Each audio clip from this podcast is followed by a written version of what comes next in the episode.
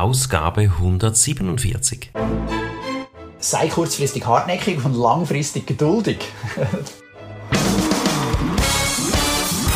Begrüßt mit mir Bruno Erni und Thomas Skipwith. Top Renetipps aus den USA.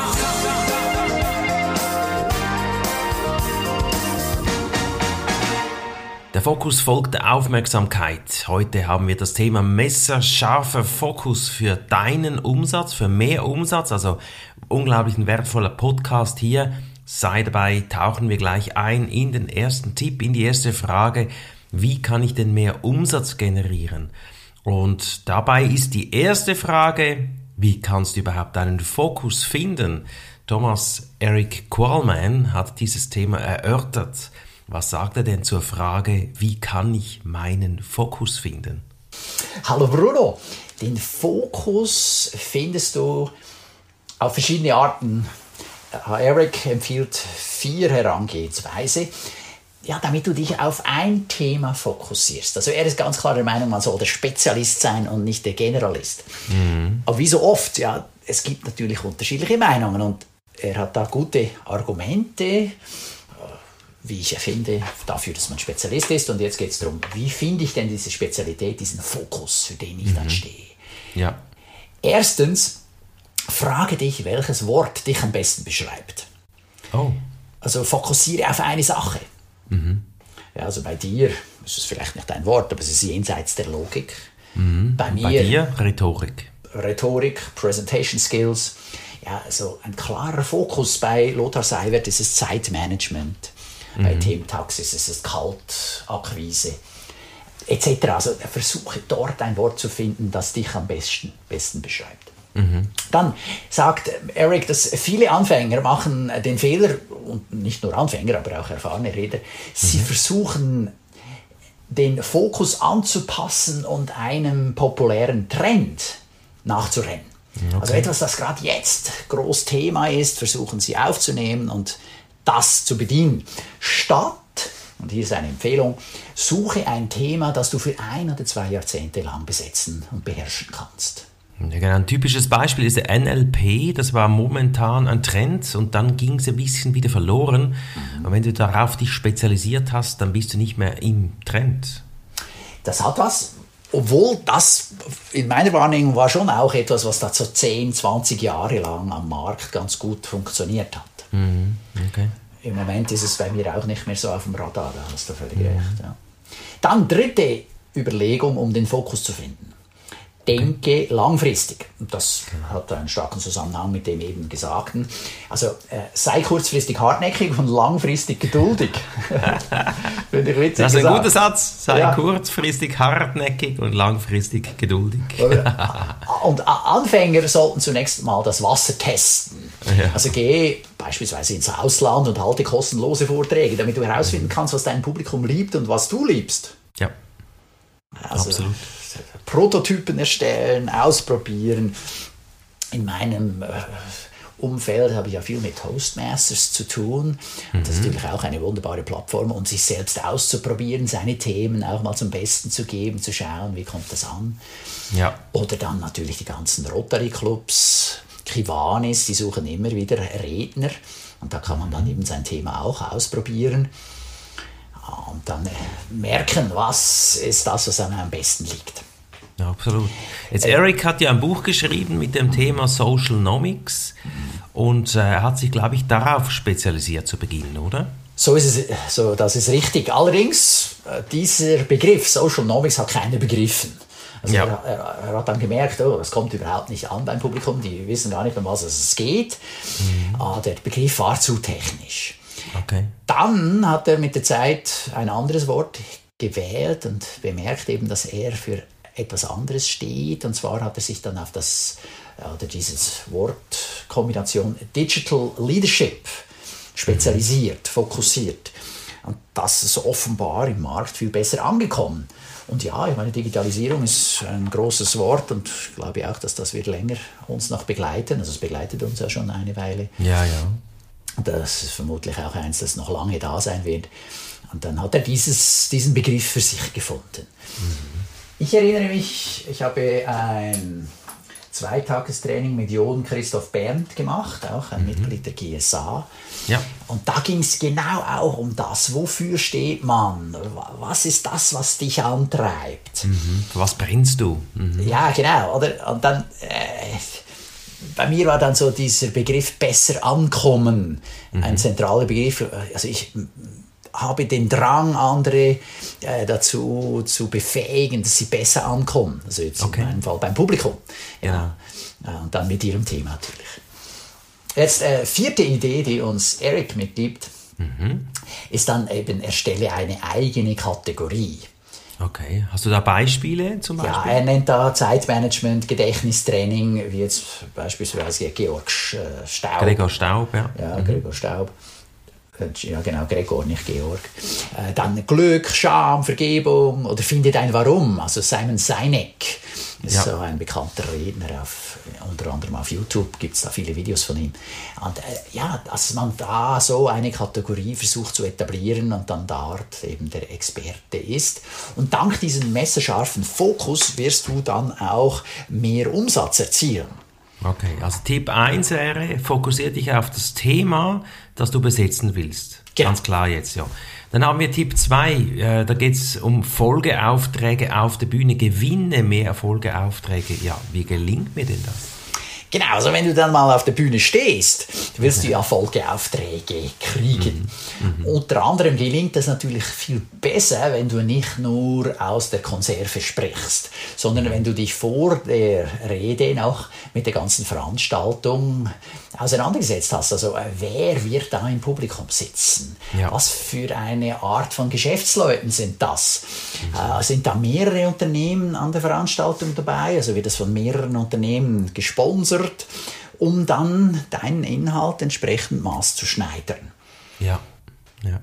Also nicht nur auf mich konzentrieren, sondern wer sitzt da, wer hört zu Ja. und dann eine Verbindung aufbauen. Absolut. Also ich nenne das in meinen Trainings immer die Publikumsanalyse. Ja. Ja, ich muss ja wissen, wer da sitzt. Und dann entsprechend werde ich die Beispiele auswählen, entsprechend werde ich meine Sprache auswählen, entsprechend werde ich Abkürzungen erklären oder ausformulieren oder auch Fachbegriffe. Ja. Wenn ich in einem Thema der Fachspezialist bin, dann habe ich natürlich Tendenz, bestimmte Begriffe zu benutzen, die möglicherweise nicht alle verstehen. Da muss ich Ja, und wenn du die überlegen. gleiche Sprache sprichst, fühlt sich das Publikum verstanden. Ganz Absolut. klar. Ja. Okay. Deshalb ist es ja so stark, wenn du ein Publikum hast, das auch deine Muttersprache versteht, dann kommst du in fast allen Fällen viel besser an sie ran als nicht. Du meinst, wir sollten diese Podcast hier auf Schweizerdeutsch machen? Ja, es kommt darauf an, wer zuhört. Wir gehen ja davon aus, dass es eben auch viele Deutschsprachige gibt, die da reinhören. Deshalb machen wir ja auf Hochdeutsch. Und an dieser Stelle sei erwähnt, bitte buch diesen, abonnier diesen Podcast. Du hast so viele wertvolle Tipps immer wieder. Verpasst da nichts. Ganz wichtig. Wenn ich noch eine Zusatzidee äh, mitgeben darf. Also in den USA ist es ja so, dass fast alle verstehen Englisch. Und da ist es dann viel einfacher für einen Redner, eben 330 Millionen Leute in Begeisterungsschübe zu versetzen. Weil der Redner dann deren Sprache spricht. Ja, also ich denke da an einen Obama. Aber es kann auch einer sein, der eine andere politische Richtung verfolgt, aber der schafft es ja auch dann mehr als die Hälfte der Amerikaner für sich zu begeistern. Ja, also offenbar Ja. spricht er deren Sprache. Jetzt in absolut. Europa sehe ich das eben viel, also eine viel größere Schwierigkeit an, weil wir haben 26 Sprachen Mhm. Und da gibt es keinen, der sich vorne hinstellen kann und alle mitnehmen kann, sondern da gibt es immer. Übersetzer. Ja, und da gibt es Ja. so viel verloren. Ja, ja. Ja, also wenn der Franzose ja Französisch spricht, dann mag er vielleicht noch seine französischen Zuhörer begeistern, okay. Mhm. Aber dann hört es schon auf, ja, also die, die deutschsprachigen und die anderen 24 Sprachen, da kannst du vergessen. Ja? Ja. Kommt er nicht an. Das, das halte ich für ein große, großes Handicap. Okay, alles klar. Dann gibt es weitere Tipps. Auf was muss ich denn vorsichtig sein? Genau, also wenn du auf so einer Konferenz bist, hat es oft mehrere Firmen, die das sponsoren. Also Mhm. sei vorsichtig, welche Firmen du dann in den Himmel hebst, als gutes Beispiel, oder welche Ja, du ja. Äh, vielleicht ja, als nicht so toll darstellst. Ah, Und äh, da kannst du schon mal in einen Fettnapf reinstehen, wenn du das dann nicht beachtest.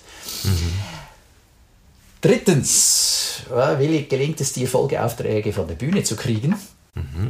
Achte darauf, dass du auch ähm, neben der Bühne Geschäfte anbahnst oder machen kannst. Sprich, sei nett zu allen. Genau. Ja. Simpel, aber gut. Ja, genau. Also auch äh, mach einen guten Eindruck auf das Produktionsteam.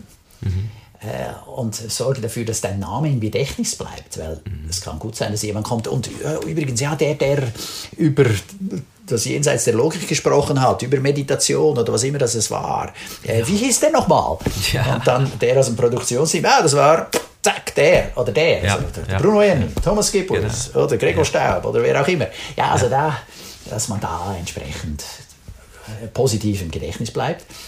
Jetzt Tom, Tom Singer hat ja eine, einen guten Trick, den er anwendet. Was ja, genau. er Also, so? äh, Tom Singer, er ist ja derjenige, der den amerikanisch-englischsprachigen Podcast, den ich da jeweils abhöre, äh, moderiert. Er verbringt jeweils an so Konferenzen äh, die Nacht in einer Bar oder auf einer Cocktailparty oder geht mit jemandem essen. Ja, das sind die Leute, die ihn später wahrscheinlich weiterempfehlen werden. Ja, ja. Die haben dich gut kennengelernt, da hast du Vertrauen aufgebaut. Du bist ja eh dort, also warum Rückzug ins Hotelzimmer? Mach da unter die Leute mischen. Ja, genau. Und dann schließlich kannst du auch Folgeaufträge äh, reinziehen, wenn du darauf achtest, wann du sprichst. Also wenn du danach gefragt wirst, zu welcher Zeit du am besten eine Rede halten möchtest, richte deine Antwort darauf aus, was deiner Meinung nach für das Publikum am besten ist. Ja, ja, okay. Also ob du vor oder nach einer Pause sprechen willst, das ist in einem der vorigen Podcasts-Episoden Auch schon erwähnt, ja. haben wir darüber auch schon gesprochen, kurz erwähnt. Ja, also wenn die Pause nach dir stattfindet, dann hast du Zeit mit den Leuten noch zu reden, wenn es frisch ist. Das dann passiert es dir am ehesten, dass noch ein paar Leute aus dem Publikum nach vorne kommen und dir eine Frage stellen. Und dann ist auch die Zeit dafür noch da. Wenn aber unmittelbar nach dir ein Redner kommt, tja, dann ist keine Zeit, es dass die anders. dann noch dich ansprechen. Und wenn der nächste Redner dann gesprochen hat, dass die Leute dann noch zu dir kommen, die Wahrscheinlichkeit ist sehr klein. Jetzt Eric trägt eine grüne Brille. Jetzt gibt es Ah. eine Geschichte zu und was ist denn das für eine Geschichte, Thomas? Ja, also Eric hat ein Branding gewählt mit einer ja fast also fluoreszierend grünen Brille. Ich war zuerst ein bisschen erstaunt, ja, aber ja, es trägt natürlich zur Markenbildung bei.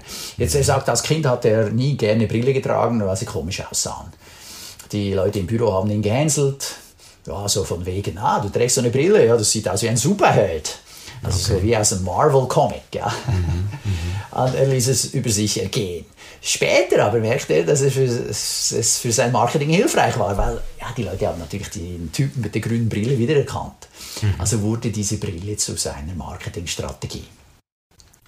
Unter Gesichtspunkt der Fokussierung bedeutet die grüne Brille, dass man bereit ist, Unannehmlichkeiten in Kauf zu nehmen, dass man bereit ist, kurzfristig Geld zu verlieren, so von wegen, ja, was ist das für ein ko- komischer Typ, den buche ich sicher nicht, aber um dann langfristig einen größeren Gewinn für sein Publikum zu erzielen. Ja, und wenn man das tut, also wenn man das und diesen Wiedererkennungseffekt hat, dann fließt auch das Geld. So wird man auch gebucht. Kurz und bündig, wohin unser Fokus geht, fließt unsere Energie. Sehr schön gesagt. Der Fokus folgt der Aufmerksamkeit und vielleicht ist es so, dass man an Eric sich nicht mehr erinnert, aber den Typ mit der grünen Brille. Und ich bin sicher, wenn ich das jetzt eingeben würde im Internet, würde ich ihn wieder finden. Ja, genau. Also, Speaker, ein Green Glasses. Bild. Yes. Und dann findest du den, ja. Auch wenn du eben seinen Namen nicht mehr weißt. Ai, ai, ai. Tolle Geschichte, Thomas. Spannender Podcast. Messerscharfer Fokus für mehr Umsatz, finde ich cool. Zwei wertvolle Tipps. Dann äh, wünsche ich dir eine wundervolle, messerscharfe Woche und freue mich schon wieder auf Ausgabe 148. Weißt du schon, was da kommt? Aber selbstverständlich, wir planen ja ein bisschen voraus. Und zwar in Ausgabe 148 hören wir von der Tochter von Cavett Robert. Was, also der Cavett Robert ist der Gründer der National Speakers Association. Ah, da. Ich dachte schon, wer ist das? Okay, jetzt, ja. Ja, ja, sie heißt Lee und sie wird so ein bisschen davon erzählen, was sie mitgenommen hat von ihrem Vater. Wow, ein Vermächtnis. Finde ich cool, freuen wir uns. Vielen lieben Dank. Eine tolle Woche euch, liebe Hörer, und bis zum nächsten Podcast. Ja, bis zum nächsten Mal. Ciao, Bruno. Ciao. Das war der Podcast Top Renetipps aus den USA. Bruno Ernie und Thomas Skipwith.